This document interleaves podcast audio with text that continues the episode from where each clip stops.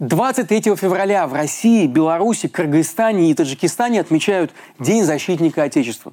Конечно же, в этот раз, накануне годовщины начала полномасштабной войны России в Украине, в официальных сообщениях Кремля будет сделан особый акцент на чествовании российских военных, защищающих наши границы и традиционные ценности от угроз, идущих со стороны коллективного Запада. Параллельно в офисах и на предприятиях по всей стране женщины будут дарить мужчинам торты с танками и букеты из шкаликов. Будут звучать пожелания оставаться опорой и защитой, быть сильными и мужественными. И, как всегда, а в этом году особенно, всем будет немного неловко.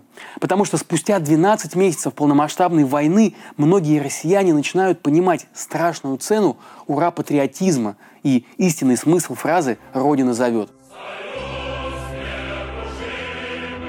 А кроме того, всем же понятно, что среднестатистический современный мужчина вообще не слишком вписывается в этот образ ратного богатыря. И воевать в Украину он тоже не особенно стремится. Сотни тысяч российских мужчин и вовсе уехали из России, лишь бы не иметь ничего общего с этой так называемой защитой Отечества. Мужчины все больше чувствуют, что общество, особенно консервативное, и государство требуют от них слишком многого. Ты должен быть сильным и зарабатывать много денег, содержать семью и купить крутую машину, быть сексуальным гигантом, причем в скрепном гетеросексуальном смысле. Никогда не болеть, не плакать не жаловаться. Не слишком ли много требований, скажите, пожалуйста?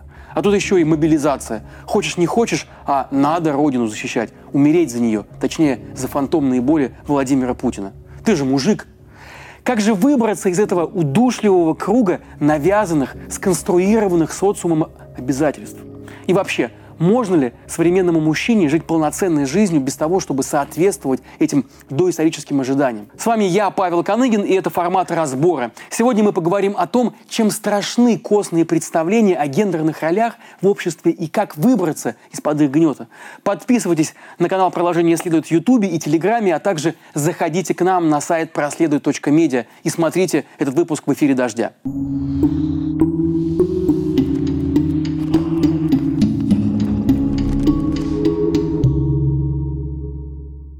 На загнивающем Западе еще в 80-е годы для того, чтобы упаковать все эти заезженные штампы про настоящих мужчин, придумали даже специальный термин – токсичная маскулинность. Причем придумали его мужчины, выступавшие за пересмотр своих обязательств перед обществом. Они заговорили о том, что требования к мужчине устарели и больше подавляют и сдерживают, чем помогают развиваться. По их мнению, современному мужчине, чтобы быть счастливым, нужно иметь возможность более открыто говорить о своих эмоциях, что мужчинам нужно не конкурировать друг с другом за место альфа-самца, а поддерживать друг друга, что закостенелые представления о мужественности разобщаются разобщают поколения и не дают молодым мужчинам нормально общаться со своими отцами. Что духовный рост не менее важен, чем карьерный, что это нормально, когда парень моет дома посуду и читает детям на ночь, и что вообще токсичная маскулинность – свойство незрелых умов, не способных понять, кто они на самом деле, и потому вынужденных подстраиваться под устаревшие стандарты поведения. Что сюда можно отнести? Ну, самое очевидное – это страх перед всем условно женским и женственным. Помните, в детстве не было хуже оскорбления, чем сравнение с девочкой. «Не плачь, ты же мальчик!» Что это как баба? Это были самые обидные слова. Мальчика с детства запугивают тем, что недостаточно мужественное поведение или немужественного цвета одежда, футболка в цветочек, например, сделает его объектом презрения и насмешек. А в российской глубинке за длинные волосы, сережку не в том ухе или просто в ухе, за необычную одежду вообще могут побить. Сюда же относится и уход за собой. Мы все помним это старое и довольно глупое «мужчина должен быть чуть симпатичнее обезьяны», а все эти средства по уходу за кожей и своим внешним видом вы оставьте женщинам. Забота о своем психическом здоровье – это тоже не для настоящего мужчины. Свои эмоции он умело скрывает, он же не тряпка – Поэтому мужчины гораздо реже посещают психологов и реже обсуждают свои переживания с друзьями. Как итог, они гораздо чаще женщин кончают жизнь самоубийством. В США, например, число суицидов среди мужчин почти вдвое выше, чем среди женщин, а в России в шесть раз выше. Вообще ходить по врачам, когда что-то болит, это не мужское дело, так нам говорит общество. Само пройдет. Носители токсичной маскулинности также больше склонны браться за чрезмерные физические нагрузки, чтобы утвердить свою мужественность, при этом подрывают свое здоровье. Эти же персонажи активно сопротивлялись тому, чтобы надевать маски в пандемию. Настоящему мужику, ведь ковид не страшен, заразим и себя, и тех, кто вокруг. Еще токсичная маскулинность толкает мужчину на то, чтобы идти на неоправданные риски. У него же есть яйца, он готов поставить все, что есть на кон, в казино и гонять пьяным за рулем. В интернете полно видеороликов, в которых российские парни и мужчины совершают дикие и просто идиотские поступки, просто на слабо. К сожалению, вся эта бравада нередко заканчивается смертельным исходом. Ну и далее. Обязательной частью жизни настоящего мужчины должно быть насилие. Ты обязан доказать всем, что способен отстаивать свою позицию кулаками. Иначе тебя не будут уважать, говорят мужчинам с детства. В отношении женщин мужчина тоже должен не бояться быть слишком агрессивным. За ним должно оставаться последнее слово, а женщина обязана его во всем слушаться, в том числе и в постели. Также женщину необходимо контролировать. Ты имеешь право всегда точно знать, где в этот момент находится твоя жена или подруга.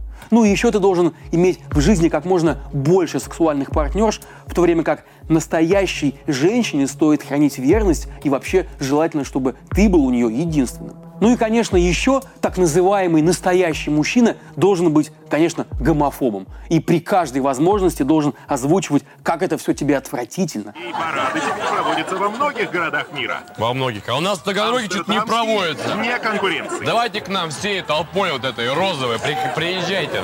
А то вдруг кто-то ведь подумает, что ты тоже из этих. Все это уроки, которые мальчик запоминает с детства. И даже когда понимает, что не может или не хочет соответствовать этому глупому, навязываемому образу, у него нет других вариантов поведения. Ему никто не показал, что все вообще может быть иначе. Поэтому мужчины и женщины на Западе и стали говорить о том, что такие вот устоявшиеся признаки настоящего матча устарели. Хотя бы просто потому, что они вредят самому мужчине – ну, во-первых, токсичная мускулинность в буквальном смысле загоняет мужчину в гроб. Они повально страдают от выгорания на работе и хронического стресса, много пьют и курят, до последнего избегают больниц, лезут в драки и рискуют жизнью без повода. Даже до войны с Украиной средняя продолжительность жизни российского мужчины была на 10 лет меньше, чем у женщин, и на 20 лет ниже, чем в Европе. Во-вторых, это очень и очень изматывающе стараться быть вот таким вот мачо по заказам общества.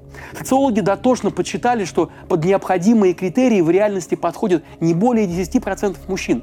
Остальные же 90% тайно страдают от негигантских размеров своей зарплаты и члена, от не самой альфа-самцовой внешности, от недостатка лидерских качеств и побед в драках, от отсутствия бешеной популярности у женщин и от возможных сексуальных неудач.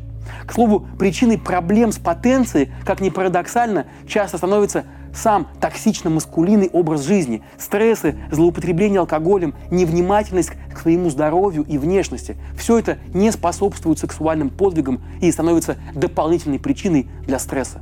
Ну, такое вот противоречие токсичной маскулинности. А еще сам устаревший образ токсичного мужика, вместо того, чтобы добавлять ему уважения и привлекательности, все больше отвращает от него современных и интеллигентных людей, как мужчин, так и женщин. В итоге его общение оказывается ограничено кругом таких же, как он, горе альфа-самцов.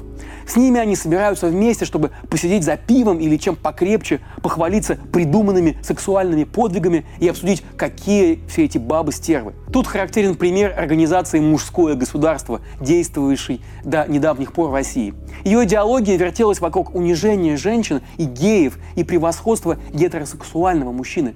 Забавно, что в итоге эти властелины мира общались только исключительно друг с другом, потому что в их мужском государстве не нашлось места кому бы то ни было еще.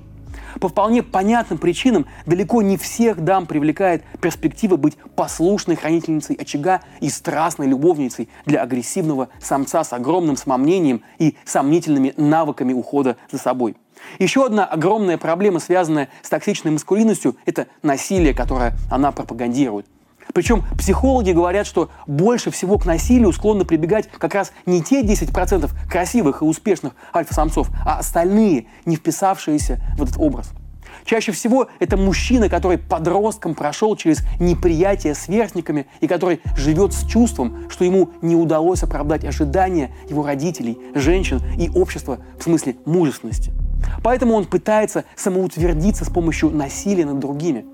Один из самых трагических примеров такого поведения – это дедовщина.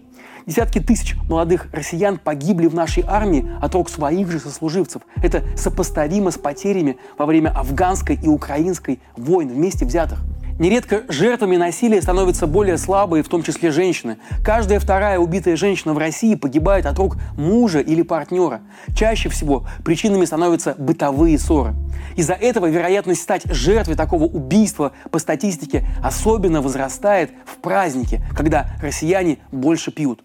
Впрочем, на Северном Кавказе практикуются и так называемые убийства чести, когда родственники жертвы убивают ее за неподобающее поведение, чтобы смыть позор семьи. Жертвами убийств чести становятся и гомосексуалы, сама ориентация которых, по мнению родных, может навлечь на семью позор. Точной статистики по случаям насилия над женщинами и геями на Северном Кавказе при этом нет, так как многие такие дела просто не доходят до суда. И не забудем про сексуальное насилие, которое тоже часто становится способом самоутверждения для человека с проблемой мужественности. Кстати, помните популярные наклейки на автомобилях с надписью «Можем повторить»? На них обычно изображалась пара, предположительно двух мужчин, один из которых выступал в активной сексуальной роли, а другой в пассивной. Тот, что в активной, символизировал Россию, второй – некий коллективный Запад. И вот эта картинка – это воплощение самой токсичной маскулинности в ее самом диком и парадоксальном виде. На ней всегда подчеркнуто гетеросексуальный герой оказывается готов на однополый секс ради некой символической победы над противником, а второй вроде как проиграл, потому что оказался в пассивной, якобы женской позиции. По логике токсичной маскулинности настоящий матч должен быть готов к изнасилованию, причем всегда и кого угодно, для доказательства своей значимости. Подобной риторики, кстати, придерживается и Владимир Путин. Российский президент – это классический образец токсичной маскулинности.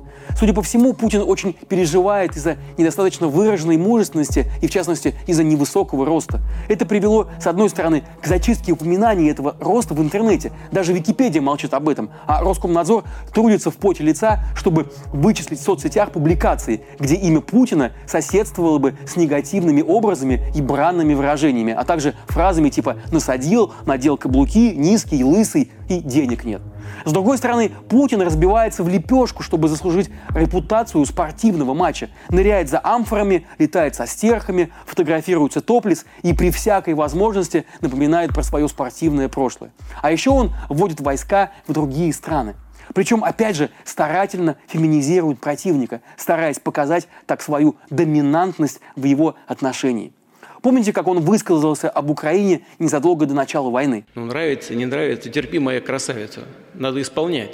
Министр обороны Великобритании Бен Уоллис в ответ заявил, что у Путина синдром маленького человека, и его мачистский взгляд на мир привел к этой войне. А президент Франции Эммануэль Макрон призвал перестать смеяться над Путиным, так как уязвимое эго российского президента может толкнуть того на крайние меры. Примеров тому, как российская токсичная маскулинность силится прижать к ногтю современные нормы человеческих отношений, просто масса. Зачастую наши матчи выглядят в таких ситуациях жалкими. Вот, например, Рамзан Кадыров попробовал высмеять Илона Маска. Он стал называть миллиардера женским именем Илона и пригласил его вступить в чеченский бойцовский клуб «Ахмат», где того должны были бы превратить из нежной девушки в брутального мужчину. Но Маск, впрочем, не особо оскорбился, а даже на время переименовал свой аккаунт в Твиттере в Илону Маск. Маска не возьмешь на слабо. Он не играет в эти школьные игры, они в его мире давно вышли из моды. Но Кадыров об этом даже не знает, и в этом его проблема. Проблема с носителями токсичной маскулинности еще и в том, что они совершенно не умеют проигрывать. Поэтому Песков говорит, что война в Украине закончится только после удовлетворения всех требований России. И это вызывает отдельное беспокойство у аналитиков. На что готов ради победы человек, который не умеет проигрывать? Приведут ли комплексы одного мужчины к мировой ядерной войне? Практика показывает, что пропагандисты токсичной маскулинности часто плохо кончают. Свежий пример – это звезда кикбоксинга и тиктока Эндрю Тейт – его видеоролики, в которых он учил жизни юное поколение, призывал не церемониться с женщинами и принуждать их к сексу, а попутно хвалился своими богатствами и спортивными автомобилями, собрали миллиарды просмотров. Он сколотил армию несовершеннолетних мальчиков, которых соблазняла идея того, что можно брать все, что хочется, и при этом быть богатым и популярным. Однако недавно Эндрю Тейта арестовали. Его обвиняют в изнасилованиях и секс-трафикинге. В России у знаменитых токсичных абьюзеров тоже не все заладилось. Например, глава упомянутого мной мужского государства был вынужден бежать из России в Польшу после того, как его действия были признаны экстремистскими. А другой любитель унижать геев, националист Максим Тесак, в 2014 году был арестован на Кубе по запросу Интерпола и депортирован в Россию, где и умер в одиночной камере Челябинского следственного изолятора. Официальной причиной смерти назвали самоубийство. Как же бороться с ней, с токсичной маскулинностью? Начинать нужно, конечно, с себя. И не только мужчинам. Сколько раз вы видели, как девушка шипит на своего парня, что он должен набить морду какому-то ее обидчику? А когда она требует, чтобы за нее всегда и везде платил мужчина? Когда девушка манипулирует сексом или отправляет парня на войну защищать родину и привезти стиральную машину оттуда? Увы, это тоже лишь увеличивает в мужчине проявление токсичной маскулинности, жертвой которой в итоге неизбежно становится и сама женщина. Все дурное и хорошее в нас начинается с семьи. Поэтому если мы не хотим, чтобы наши дети стали токсичными абьюзерами и умерли досрочно, нам стоит показывать им пример. Специалисты говорят, что если у нас выйдет обходиться в семье без насилия и унижения, без презрительных сравнений мальчиков с девочками, без шуток над геями, если ребенок будет знать, что он может открыто выражать свои эмоции дома и видеть в своих родителях пример доверительных, равноправных отношений, то все получится и у ребенка, и у нас, как у общества. Продолжение следует. Продолжение следует. Это независимые медиа, и нам очень нужна ваша поддержка. То, что вы можете сделать прямо сейчас, это очень просто. Подпишитесь на YouTube-канал «Продолжение следует» и обязательно нажмите на колокольчик. Мы делаем интервью и разборы благодаря вашим донатам на сервисах Patreon и Boosty. Если каждый, кто посмотрел это видео, переведет даже небольшую сумму, условно 50 рублей, это поможет нам и дальше выпускать интервью и разборы, а еще публиковать статьи и заниматься расследованиями для веб-сайта нашего издания. Он называется проследует.медиа. Это всего несколько минут вашего времени. Все нужные ссылки вы найдете в описании под этим видео. Жмите колокольчик и остаемся вместе.